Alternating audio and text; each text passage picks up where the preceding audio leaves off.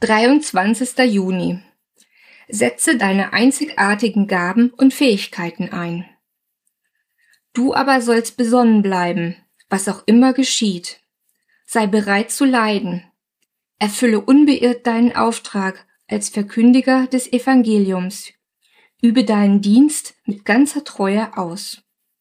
2. Timotheus 4, Vers 5. Wahre Erfüllung im Leben eines Christen kann mit folgendem Sprichwort zusammengefasst werden. Blühe, wo du gepflanzt bist. Petrus formulierte das so. Gott hat jedem von euch Gaben geschenkt, mit denen ihr einander dienen sollt. 1. Petrus 4, Vers 10. Wirklich erfülltes Leben haben sie dann, wenn sie ihre einzigartigen Gaben und Fähigkeiten entdecken und einsetzen, um andere zu erbauen und Jesus zu verherrlichen. Gott ließ mich dieses wichtige Prinzip erkennen, noch bevor ich in den vollzeitlichen Dienst ging. Ich arbeitete damals als Raumfahringenieur und wusste, dass Gott mich als Botschafter Christi an meinem Arbeitsplatz gebrauchen wollte.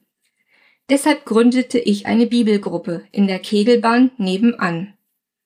Mein Zettel mit der Einladung hing doch keine Stunde am Anschlagbrett, als ein jüdischer Kollege hereinkam und ihn vor mich auf den Tisch legte. Sie können hier nicht einfach Jesus hereinbringen, meinte er abweisend. Ich kann gar nicht anders, antwortete ich darauf. Immer wenn ich hierher komme, kommt Jesus mit. Er war mit meiner Antwort alles andere als zufrieden. Einer der Angestellten, der durch diese Bibelgruppe zum Glauben fand, übernahm die Leitung dieses Treffens, als ich die Firma verließ, um Theologie zu studieren. Einige Monate später besuchte ich wieder einmal meine Freunde der Bibelgruppe. Dabei fragte mich der Leiter, Erinnerst du dich noch an unseren jüdischen Kollegen?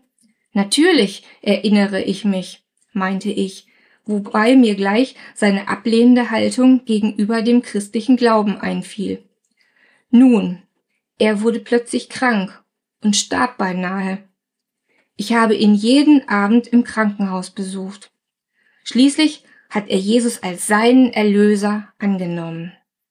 Ich war ganz begeistert von dem Gedanken, dass ich nun so etwas wie ein geistlicher Großvater geworden war. Dieses Gefühl der Erfüllung war erhebend. Und das alles, weil ich an meiner Arbeitsstelle eine schlichte kleine Bibelgruppe ins Leben gerufen hatte, so wie Paulus es sagt.